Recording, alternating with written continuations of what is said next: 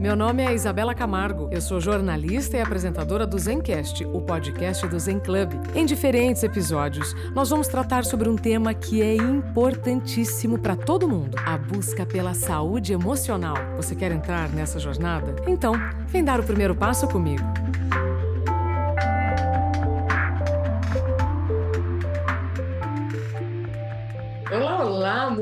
Bem-vindo, bem-vinda ao Zencast, o podcast do Zen Club. Hoje nós vamos falar de carreira e maternidade, um assunto que não tem prazo de validade, não é, Bruna Marques? Bem-vinda. Olá, Isa, tudo bem? Muito obrigada. Com certeza não tem prazo de validade, a gente tem que falar cada vez mais e mais. Obrigada pelo convite. Estou muito feliz de poder estar falando sobre esse tema tão importante, que faz tão parte de mim, e dividir um pouquinho e trocar com você também. Show. Olha, gente, para quem não conhece a Bruna, ela é a mãe do Tom, uma fofura. É LinkedIn Top Voice 2022, psicóloga, head de comunicação, desenvolvimento e carreira no Zé Delivery, que é uma empresa que você já ouviu aqui outros cases e outros casos no Zen Club, que teve um crescimento vertiginoso durante a pandemia, ou seja, passou por várias adaptações pelas dores do crescimento, mas soube é, é, criar muitas oportunidades com esses desafios. E aí, Bruna, você, diante de tudo isso, como é que foi? Como é que está sendo conciliar a carreira como head de comunicação numa empresa que cresceu muito nos últimos meses, né, nos últimos anos, e mãe do Tom? Como é que é na prática? É bem desafiador, não vou negar, é bastante desafiador, né? Tá num cargo importante como esse, numa empresa grande, enfim, que tá numa escalada super importante. É, como você falou, né? O Zé cresceu muito durante a pandemia, né? O modelo de negócios é, na pandemia acabou sendo muito exponencial, né? as pessoas estavam em casa, né? Para quem não sabe, o Zé Delivery é um delivery de bebidas, então hoje é o maior delivery de bebidas do mundo, né? Faz parte do, do grupo da Ambev, da Ibimbev, enfim. Então, obviamente, o modelo de negócios para as pessoas que estavam em casa não tinham acesso né, ao entretenimento, enfim, estavam evitando sair de casa, o delivery casou muito com esse momento de mundo. Então, consequentemente, a gente contratou mais pessoas, desenvolvemos mais pessoas, tivemos que melhorar os nossos processos internos e aprender a trabalhar remoto também, né? Então, você pode imaginar o tanto de mudanças que aconteceram. Antes era trabalho presencial, como 99% das empresas do Brasil, e a gente foi se adaptando. Né? Então, contratamos mais de 400 pessoas em 2021 remotamente, no Brasil inteiro. Então, você tem que pensar no onboarding, você tem que pensar no senso de pertencimento, cultura, etc. e tal. É, então, muitas as coisas, normalmente em startup, né? hoje o Zé não é mais uma startup, cresceu muito, mas tem muito essa, essa dinâmica, né? essa agilidade de uma empresa de tecnologia as coisas acontecem muito em paralelo, né? Então não é uma coisa acontece aqui, depois a gente, quando acaba, começa a outra. Não, as coisas vão meio em paralelo. E, em paralelo, também veio o Tom, né? Eu, na verdade, dando um pouquinho de contexto, eu entrei no Zé dois meses após o retorno da minha licença maternidade. É, então, eu tive o Tom né, em meio à pandemia, ele nasceu em maio de 2020. Eu voltei para a empresa que eu estava anteriormente, mas por N questões, é, eu acabei saindo porque não me encontrei ali de novo. Enfim, a cultura tinha mudado bastante e eu me abri para o mercado. Hoje, eu, em retrospecto, eu falo, cara, fui muito corajosa, porque você mudar de empresa né, num momento tão delicado, né? Mãe de primeira viagem, voltando de licença maternidade, me reencontrando como mulher profissional, aprender, reaprendendo né, a trabalhar, olhar as minhas habilidades de uma outra forma. E eu tinha muito medo de não ser, é, não voltar a ser o que eu era antes, o que de fato a gente não volta a ser, né? A gente se transforma, né? toda a nossa vida se, é, toda a nossa vida se transforma, né? A, a, internamente, psicologicamente, emocionalmente, enfim, tudo muda, né? As prioridades mudam e eu fui reaprendendo esse caminho no Zé. Então, eu entrei ali dois meses depois da minha licença ainda me adaptando a ter uma segunda pessoa cuidando do meu filho, né? O meu esposo sempre trabalhou fora, então eu acabava ficando um pouco mais com ele durante a licença, obviamente, né? Quem, quem durante a licença maternidade a mãe fica um pouco mais próxima por conta de amamentação e tudo mais, apesar do meu parceiro ser super presente, um paizão, enfim, faz muito, muito o papel dele, mas a gente teve que contratar uma terceira pessoa para me ajudar aqui, né? Para ficar com o Tom enquanto eu trabalhava. Foi bastante desafiador, assim, eu acho que aprender a priorizar tanto em relação é, à carreira, quanto em relação né, ao meu dia a dia do Zé, quanto em relação ao Tom. Então, o que era importante fazer naquele dia, o que eu poderia delegar. E eu acho que no final das contas, o, o que me ajudou, sendo bem sincera, eu in, introjetar e trabalhar muito internamente, enfim, terapia, que é algo que eu faço há quase sete anos, que é algo que eu indico muito, mas foi entender que eu não ia dar conta de tudo o tempo inteiro, né? Eu, falo que esse é meu lema, hoje virou até um pouco clichê e tudo mais, mas é muito verdade, né? E entender genuinamente né? Não só falar por falar, mas porque a gente se frustra, né? Putz, você planejou fazer lá sua listinha de tarefas de 10 coisas, você fez duas, você fala, nossa, gente. Depende do dia, né? Tem dia que você fala, cara, eu fiz duas, né? Uhul, conquistei. Mas tem dias que você fala, putz, não fiz nem metade. Então, realmente entender que eu ia fazer o que era importante naquele momento, ter muito claras as minhas prioridades. Que eu ia me frustrar, que às vezes um pratinho ia cair, mas eu entender e eu ter muito claro qual era o pratinho principal, ou os pratinhos principais que não poderiam cair, sabe? Aquele ali não ia poder cair. Ótimo você ter tocado nesse assunto, porque, bom, uma, uma, uma máxima que acho que todas nós vamos concordar. Né? Eu também sou mãe de uma bebê a minha tem a minha também é bebê da pandemia, né? Ou seja, nasceu durante a pandemia, tem 10 meses, é um pouco mais nova do que o Tom. É, eu e Bruna estamos de azul, tá? Para você que está só nos ouvindo e não está vendo no YouTube, nós estamos de azul, ou seja, temos vários pontos assim em comum. Mas uma coisa que você disse que eu quero trazer aqui, Bruna, é o seguinte: é, eu identifiquei o pratinho que não poderia cair. E muitas vezes a gente acha que é, não vamos poder abrir mão de nenhum dos pratinhos ou que você não vai poder pedir ajuda para segurar alguns desses pratinhos. Essa avaliação de prioridades você foi fazendo no trajeto, continua fazendo, é uma atualização constante. Como é que é? Eu fui aprendendo no trajeto. Eu acho que inicialmente eu tinha a ilusão de que eu daria conta de tudo, né? Que aquilo não existe dar conta. O que é dar conta de tudo, né? Antes de tudo é essa pergunta. Então eu tinha essa ilusão que eu tinha que dar conta de tudo, de estar 100% presente com meu filho é, em todos os meus intervalos de reunião, ou é. eu tinha que dar conta de todas as milhões de reuniões que eu tinha e não podia declinar de nenhuma, é, ou, enfim, né? Em todas as esferas da vida. Eu tinha que dar conta das coisas de casa, né? A gente sabe que a vida acontece para além da carreira e da maternidade. Então, putz, lista de mercado, é, né, sinalizar as pessoas que, que, que, me ajudam aqui em casa, enfim. Então, aí teve uma hora que eu comecei a entrar um pouco em parafuso de de, de, realmente de tanta demanda e sobrecarga. Eu falei, não, eu vou precisar entender, e eu sou uma pessoa que sou muito visual. Então eu realmente peguei um papel, literalmente, coloquei ali as, as esferas da minha vida. Ótimo. É, literalmente, assim, não papel e caneta, eu, eu, funciono assim, mas assim, tem várias, né, tem várias é, ferramentas ali digitais também ajudam pra caramba. E coloquei ali quais são as, as, as, categorias da minha vida, o que, que eu tenho de mais importante em cada uma delas e como é que eu vou me organizar. Então, não, não foi de um dia pro outro, Isso. foi de fato um processo, foi um processo, acho que racional nesse sentido, né, de deixar tudo muito claro, e um processo interno também, como eu falei, muito em terapia, de falar, putz, eu não tô dando conta, e como é que eu ia lidar com essa frustração de um dia eu não conseguir fazer algo que eu considerava importante, mas putz, meu filho ficou doente. Já aconteceu inúmeras vezes. Né? Agora ele, a nossa rede de apoio não é mais a babá, ah, ele está quase um ano na escolinha. E quando em três meses ele foi para a escola, ele fica período integral. Então, quando ele fica doente, por motivos óbvios, ele não pode ir para a escola para não contaminar outras crianças, porque ele está né, mais vulnerável em termos de imunidade, ele, ele precisa ficar em casa. Então, como eu trabalho em casa, ele acaba ficando mais comigo, meu esposo, enfim, a gente faz um rodízio, ele vem mais cedo, a gente faz um, um equilíbrio de pratos, mas normalmente ele fica mais comigo porque eu estou em casa, obviamente. Então, é, eu entender que eu tinha uma semana lindamente planejada, com várias reuniões, falar, nossa, vou dar conta de vários assuntos, vou finalizar esse projeto, e de repente ele está em casa. E eu tive sim que remanejar algumas reuniões, falar com o meu time, e, e acho que o lance de você estar tá seguro, é, né, segura nesse sentido, foi o que eu falo muito da terapia, desse trabalho mais, mais psicológico, que é entender que o meu filho, hoje para mim o meu filho é a minha prioridade. Isso é muito claro para todo mundo no meu trabalho. Ele sempre vai ser. Isso não quer dizer que o meu trabalho não vai ser bem feito, que eu não me dedico ao meu trabalho, que os meus projetos não vão ser bem entregues, mas que sim, entre o meu filho doente, né, e putz, algo que eu consigo remanejar no trabalho, é óbvio que o meu filho é a minha prioridade. Então,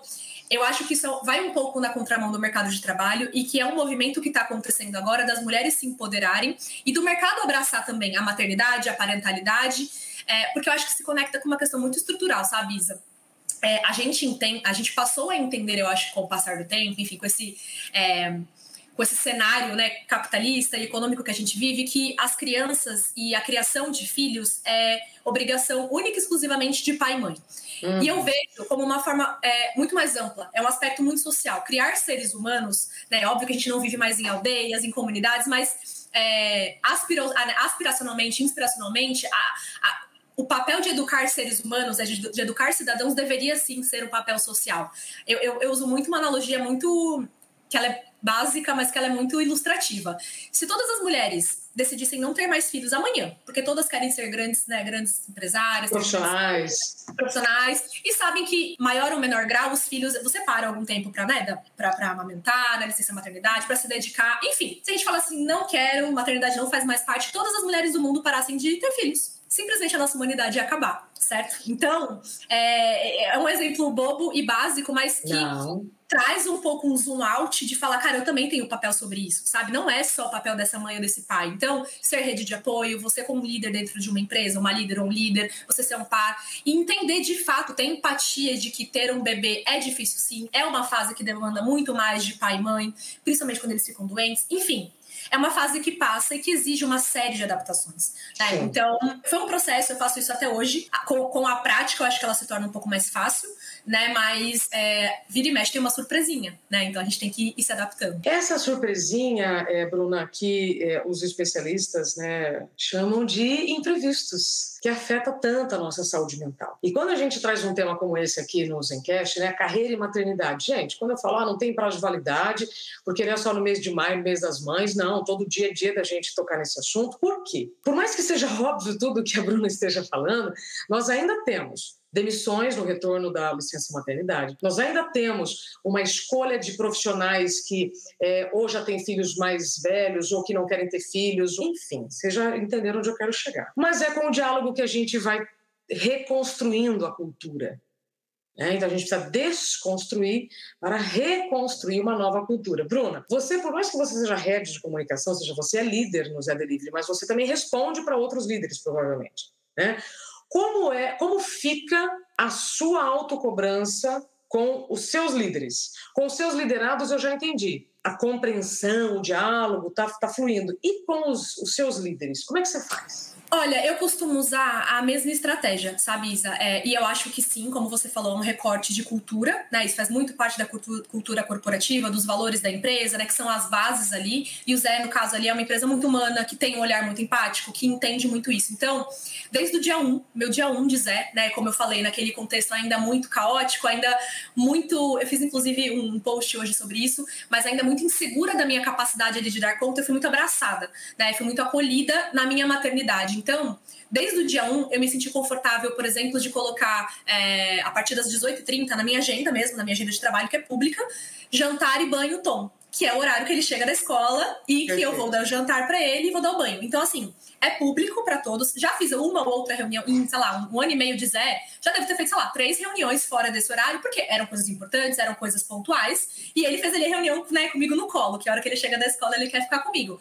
Mas natural, como você falou, são os imprevistos, são coisas pontuais, mas não era a minha rotina. A minha rotina era o meu compromisso com o meu filho após as 18h30, e todo mundo sempre ah. respeitou isso. Então, é, e como, como você falou, né, em relação aos imprevistos também. Então, a minha líder, é, o Tom estava doente, estava com uma, né, uma, enfim, uma questão em casa, e eu era muito transparente com a minha líder. Eu falava: olha, é, infelizmente, eu tenho esse monte de coisa para resolver, eu vou ter que repriorizar, né? Eu tenho essas prioridades aqui, eu vou repriorizar, vou dividir contigo se faz sentido. Para essa semana, eu vou conseguir entregar isso aqui. Né, porque eu vou conseguir trabalhar menos horas e, e realmente de maneira muito transparente, assim. Bruna, o que você está falando é música, né? Para quem está nos ouvindo, mas o Zé, né? O Zé Delivery, esta empresa que nasceu há poucos anos e cresceu bastante, ela é formada por lideranças com ideias mais atualizadas, né? Mas muitas pessoas que estão nos ouvindo trabalham em empresas ainda muito conservadoras, que não têm essa liberdade. Né? Então é, é, é aí que eu quero chegar.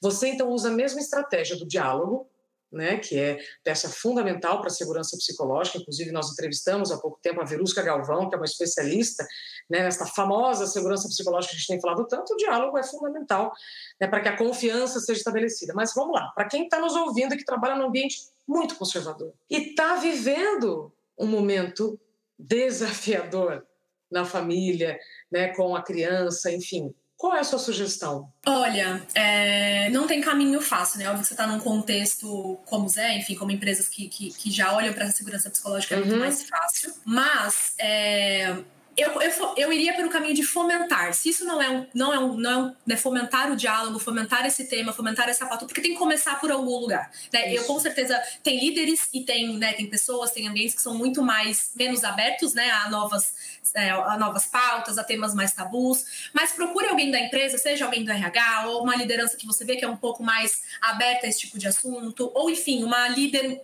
mãe, né, que já passou por isso, que pode ser que simpatize um pouco mais com a causa. Talvez não necessariamente a liderança direta seja tão aberta. Eu procuraria talvez outros canais, né, outra, ou, talvez outros é, aliados seja isso. RH, sejam outras pessoas, para começar a fomentar isso. Muitas vezes a gente tem que ser pioneira nesse sentido, né? Não é fácil você, né, você dar as caras ali, você começar a falar sobre isso, mas uma coisa que eu comecei a me dar conta, e muitas mulheres com certeza passam por isso, é com um filho em casa, né? Um filho doente em casa, eu vou usar esse exemplo porque é o que eu tava dando é, pessoal, mas com um filho doente em casa, tendo um milhão de demandas no trabalho, essa mulher, em algum momento, ela, ela, ela vai pifar, né? Provavelmente a saúde mental dela ali, não, o pratinho da saúde mental vai cair vai ter Isso. uma crise de ansiedade, vai ter um burnout, vai ter, enfim, né, qualquer outra questão ali, porque é humanamente impossível dar conta de 100% das coisas o tempo inteiro, né? Uhum. Então, é, se antecipar a esse movimento, eu acho que, felizmente, a gente já fala muito sobre isso, né? A saúde mental está muito em pauta, essas questões de, é, de, de comportamento no trabalho, saúde mental e trabalho,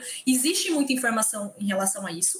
É, antes as pessoas meio que né, corriam atrás do prejuízo, né? Quando a coisa estava feita, né? Quando estava com uma questão de saúde mental, quando estava com um afastamento por uma questão de saúde mental, né? Uma questão, um problema que está muito mais difícil de resolver. Eu acho que a gente pode se antecipar nesse sentido, entendendo que se esticar essa corda, em algum momento ela vai estourar, né? Então não acho que é sempre fácil, mas eu buscaria aliados. Sempre tem né, mais ou menos, mas caminhos que podem ser mais plantando a sementinha, é, fomentando conversas, enfim, algum caminho que você possa ir plantando para que isso seja construído. Não quer dizer que vai ser de um dia para o outro, como a gente falou, é um processo, uma mudança cultural. É, eu acho que, felizmente, também, por mais conservadoras que sejam as empresas, e tem muitas que são, né, infelizmente ainda tem, tem muitos tabus, o mercado vem é, se antenando para esses temas também, no mercado de maneira geral. Então, não é algo talvez tão inóspito, né, ou tão é, surpreso assim você lidar com esse tipo de tema dentro da empresa. Em algum momento, as pessoas, né, as pessoas ali da empresa, ou minimamente do RH, estão sabendo que essa pauta está rodando por aí, que isso é importante de olhar, né? Então, em maior ou menor nível. Então, eu acho que eu iria por esse caminho, tá? Como eu não vivi essa situação, é, não sei se funciona, mas eu iria buscando os meus aliados e tentando é, ir paulatinamente plantando essa sementinha, sabe? É, até porque né, não há outro caminho, né, Bruna? Você, vai ter que comunicar. E aí você vai ter que fazer uma escolha. Ah, mas se eu falar, vai acontecer isso ou aquilo. Você vai ter que escolher, né? O, o que vai ser prioridade? Eu sei que, de novo, vivemos um cenário de incerteza, insegurança, inflação. Uau! Ninguém quer perder né, o emprego, ninguém quer viver uma situação de vulnerabilidade financeira, mas você precisa então escolher que vai ser mais importante naquele momento. Bruna, é, quando eu comecei aqui o nosso podcast, eu te apresentei como mãe do Tom e depois dei o seu cargo no Zé Delivery. E no LinkedIn também a gente vê muitas mulheres, né, colocando é, Isabela Camargo, mãe da Angelina, jornalista. Qual que é a importância disso numa rede social como o LinkedIn ou para toda a sociedade? As mulheres colocando a maternidade antes do seu cargo. Isso pode facilitar as relações? Eu acho que super, né? Acho que se conecta muito com o que a gente está falando aqui, por exemplo, né? Que é numa rede social corporativa, onde até pouco tempo atrás pouco se falava de coisas pessoais, né? Coisas familiares, questões familiares, e muito ali focada no corporativo, nas entregas, na performance, né? Nos números, nos indicadores, nas conquistas. E colocar é, o nome, e eu coloquei de propósito, mãe do Tom, antes do meu cargo, porque foi o que eu falei. Ele é, ele, ele vem antes do meu cargo, né? Então, hoje eu elenquei que o Tom é a minha prioridade, né? Nesse caso, ao menos enquanto ele é muito, muito pequeno, ele depende muito, muito de mim, ele é a minha prioridade. Isso tá posto no meu LinkedIn. Então, a empresa que é, né, que eu trabalho, que queira né, é, me contratar futuramente, vai entender que essa sim é uma prioridade. Então já é uma mensagem que eu passo. Então eu acho muito legal esse movimento que muitas mulheres têm feito, né, de passar e de trazer os filhos para o currículo, né? Tem até uma, uma organização que é a Filhos do Currículo que eles falam muito disso, né? De trazer o filho do currículo. E eu acho é, fantástico, né? Elas basicamente é uma consultoria que elas fomentam a parentalidade dentro das empresas e, e fomentam essas, justamente essas discussões, né? esse letramento da liderança, né? trazer essa pauta de como receber uma mulher pós-licença maternidade, enfim. Então eu acho que é um símbolo né, de, de ver mãe do, né, mãe, da, mãe do João, mãe do Tom, mãe da Angelina, enfim, é, é um movimento de empoderar a, e trazer a maternidade, a parentalidade para dentro sim do mundo corporativo, porque eu acho que acho que você vai concordar comigo, Isa, como uma mãe de pandemia também, é, a gente, a pandemia, eu falo que não tem nenhum é, ganho na pandemia, foi uma grande tragédia, mas é, em termos de mundo corporativo e de práticas de mundo corporativo, a gente avançou alguns anos em dois.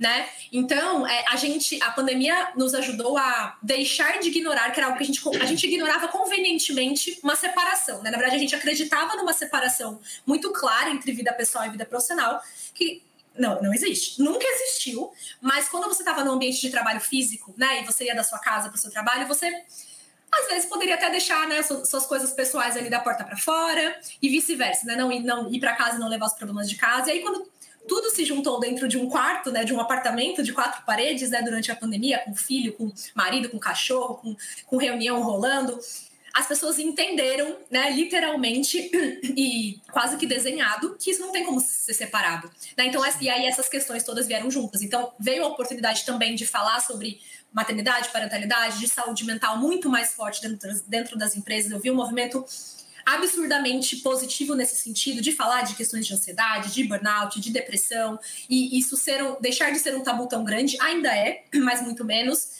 E N outras questões pessoais, de segurança psicológica, de liderança humanizada, enfim, de coisas que até então eram meio ah, é, é meio, né, se tiver é bom, mas se não tiver tá bom também. Então não, a gente tá vendo como isso como uma prioridade agora, né, para um mundo corporativo, um mercado corporativo sustentável e saudável, né? Então, eu acho que que é um símbolo bem importante, essa questão do LinkedIn não é né, exatamente, não é só isso que vai mudar, mas é um símbolo que acompanha uma série de ações. Né? Então, ah. para mim, isso foi bem, bem simbólico e bem importante. Você falou há pouco sobre redes de apoio, em que toda a sociedade precisa cair a ficha de que a criação de uma criança não é só do pai e da mãe. Né? Todos têm podem, né, na verdade, contribuir muito para a criação dessa criança. Mas aí eu vejo no ambiente de trabalho aquelas aquelas pessoas que têm filhos e não têm filhos. Como as pessoas que não têm filhos poderiam contribuir? Mas eu vou te jogar duas perguntas. Como que as que não têm filho podem contribuir?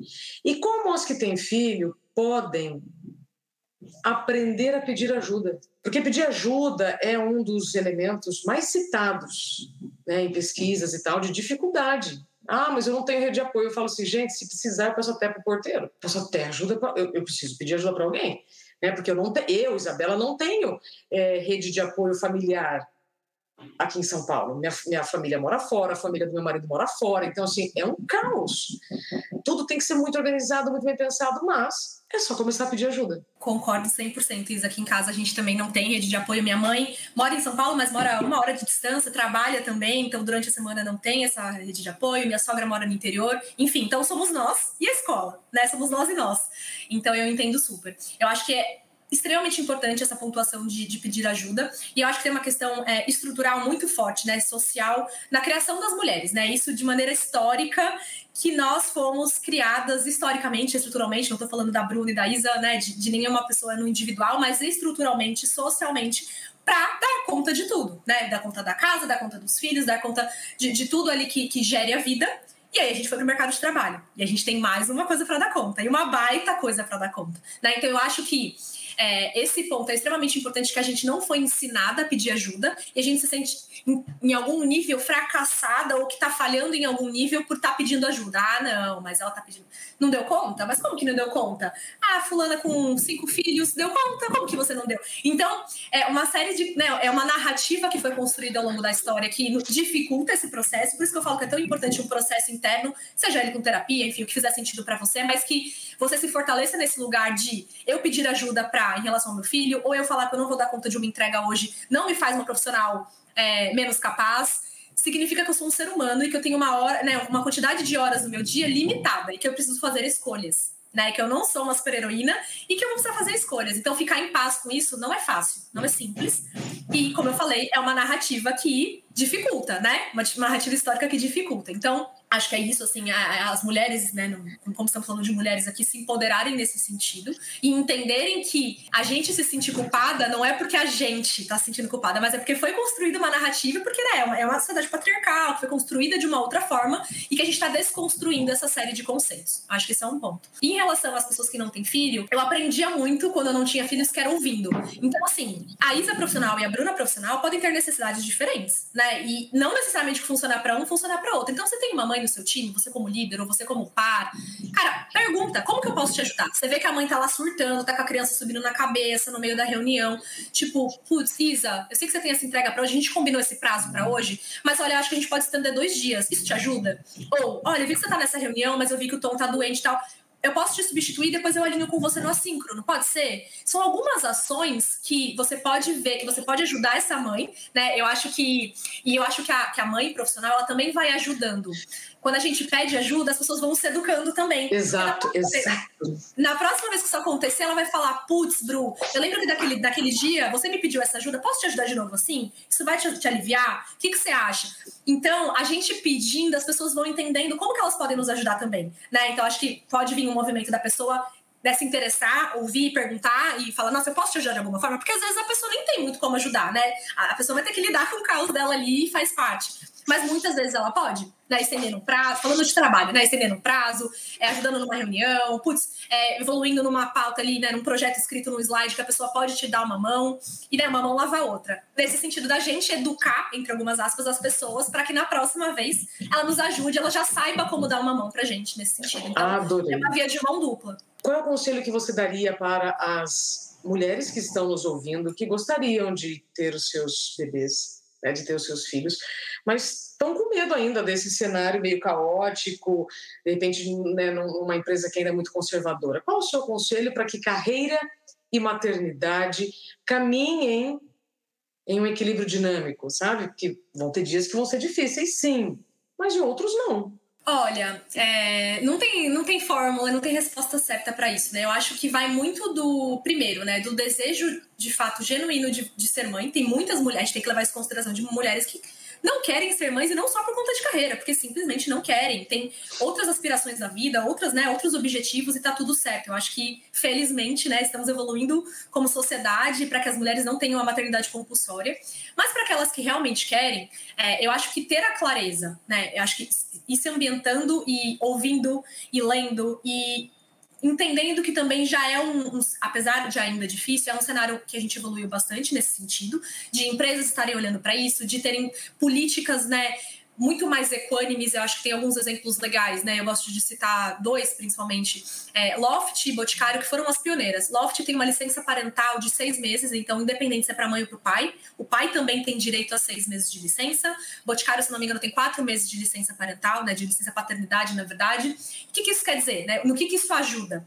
Quando a gente fala que a, somente a mulher vai tirar ali quatro meses de licença ou seis meses de licença, a gente subentende que o cuidado primário dessa criança é da mulher e que a mulher vai arcar com esse ônus, entre algumas aspas, né, de se ausentar do mercado de trabalho durante mais tempo, ou seja, vai ficar fora do mercado, pode perder oportunidades, pode sim, como os números dizem, ser demitida após licença. É, então, a mulher acaba ficando com esse ônus e na hora da contratação, o, o, né, o empregador pode ter esse viés, etc. Quando a gente propõe políticas mais equânimes, como um pai, independente se vai ser um homem ou uma mulher que você vai contratar, se ele se tornar pai, ele também vai tirar quatro meses ele também vai tirar seis meses. Então, isso não é mais uma desculpa para você é, prejudicar uma mulher no processo seletivo ou discriminar uma mãe no processo seletivo. Então, de novo, né, não é uma causa e efeito, não é uma, só uma coisa, mas uma série de, de, indicadores e de ações e de políticas vão formando, eu acho que o mercado mais empático à criação de filhos, né, a maternidade principalmente, que as mulheres historicamente são as mais prejudicadas nesse sentido.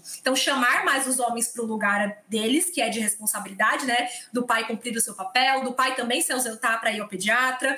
Então, isso não ficar só ali na carga da mãe, ah, a mãe falta muito mais, porque quando o filho fica doente, quem vai é a mãe. Não. Então, vamos, vamos equilibrar isso aqui, para isso não ser mais um, uma desculpa ou ser mais uma justificativa para discriminar mães. Então, assim, é, eu acho que né, respondendo a sua pergunta, é um mercado que está um pouco mais atento a essas questões. Vão ter desafios. É, tem mulheres que tiram muito mais de letra, e a gente pode falar de recortes também sociais, né? E, privilegi e privilégios, né? A gente poder ter uma rede de apoio paga, de poder ter uma escola, de muitas, putas, às vezes tem uma creche, mas é período integral, porque não pode pagar uma rede de apoio paga. Enfim, tem inúmeros contextos, inúmeros recortes que não tem como a gente falar, né? Social, racial, enfim, de, de, de questões financeiras mas eu acho que eu me sinto muito, muito bem sucedida, assim, e muito potente, sabe? Quando eu falo, cara, eu tô criando bem o meu filho, eu tô fazendo as coisas que eu acredito, e eu tô, sim, também me desenvolvendo na minha carreira, tô crescendo, tô cansada pra caramba. Cansaço, assim, coloca na lista, vai estar tá ali, ó, no topo. Mas vale a pena, sabe? Eu acho que quando eu tô com meu filho, eu tento estar com ele com tempo de qualidade, no final de semana. Quando eu tô trabalhando, eu me sinto muito útil, muito produtiva, muito, muito satisfeita mesmo, sabe? Eu, eu penso muito que daqui a alguns anos, né, quando estão crescer, ele vê uma mãe que é realizada com o que ela faz profissionalmente, com projetos pessoais, também vai me fazer uma mãe melhor e também vai moldar uma imagem de mulher para ele, né, de, de, de, de, identidade ali, de gênero, muito bacana que as mulheres também vão para o mercado de trabalho, as mulheres também têm interesse por trabalho, né? Tirar esse estereótipo de que a mulher, né, somente do lar, todas essas questões machistas e patriarcais Sim. que a gente tem. Eu tô criando um menino que vê a mãe dele também muito feliz por trabalhar, muito dedicada ao trabalho e que não é uma, uma mãe ruim por isso, né? Então acho que isso espirra em vários, em vários, é, para vários cantos. E para as mulheres que querem ser mães, é isso. Vão ter desafios, vão ter dias que vão ser caóticos, mas também me dá muito orgulho, assim, né, de mim, da nossa família, do meu filho, de estar tá conseguindo ter as duas paixões da minha vida. Eu não me vejo mãe sem trabalhar. E, e não só por questões financeiras, mas eu, porque eu sempre amei o que eu, que eu faço, eu Isso. me sinto bem. Então, essas coisas podem coexistir. Não quer dizer que necessariamente vai ser simples e fácil, que é um caminho, caminho que está sendo trilhado ainda. Mas o lado positivo é que tem muitas, né, muitas, muitas pessoas falando sobre isso, muitos podcasts, é, muitas é, áreas de diversidade e inclusão falando sobre isso dentro das empresas. Enfim, então o caminho já está mais trilhado, sabe? Sim. Então, se é o que você quer, respira fundo, vale muito a pena, é desafiador. Se conecte com mães profissionais para trocar, ouça podcast, sabe? Troca ideias. Eu troco com muitas mães, muitas mesmo. A gente troca perrengues. Então, é, eu acho que é um caminho que às vezes é árduo, mas que vale demais a pena, assim. Eu, se você realmente, se é um desejo genuíno e, enfim, se é algo que você quer, vai. E seja mais uma, é, uma estimuladora, né, dessa pauta dentro da sua empresa. Se a gente tiver uma em cada empresa, olha só o movimento né, que o mercado vai ter, olha, olha, olha o, o impulso que a gente vai conseguir colocar no mercado em relação a isso. Perfeito, Bruna. Super obrigada pelo seu tempo, pela sua confiança, por ter compartilhado tanta coisa bacana para gente e microfone sempre aberto para você, Bruna. Muito obrigada, Isa. Foi um prazer. É sempre um prazer falar sobre isso. Estar com você também é sempre um prazer. Obrigada, pessoal do Zencast. Até a próxima. Vamos juntas. E você que esteve conosco até aqui, muito obrigada pelo seu tempo e confiança também por ter nos escolhido até aqui. Você sabe que você sempre vai encontrar um conteúdo que vai te ajudar a pensar melhor, escolher, decidir e viver melhor aqui no Zencast. Então, até o próximo episódio.